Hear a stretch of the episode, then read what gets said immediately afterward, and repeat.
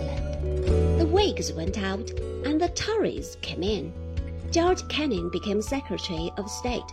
He dropped a hint that England would gladly back up the American government with all the might of her fleet if said government would declare its disapproval of the plans of the Holy Alliance in regard to the rebellious colonies of the southern continent.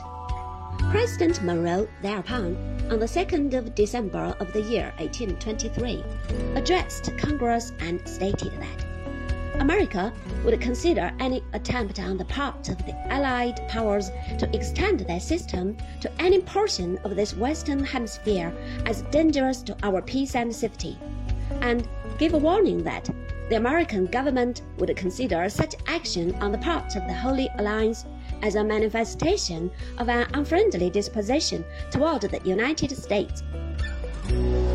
Four weeks later, the text of the Monroe Doctrine was printed in the English newspapers, and the members of the Holy Alliance were forced to make their choice. Metternich hesitated. Personally, he would have been willing to risk the displeasure of the United States, which had allowed both its army and navy to fall into neglect since the end of the Anglo American War of the year 1812.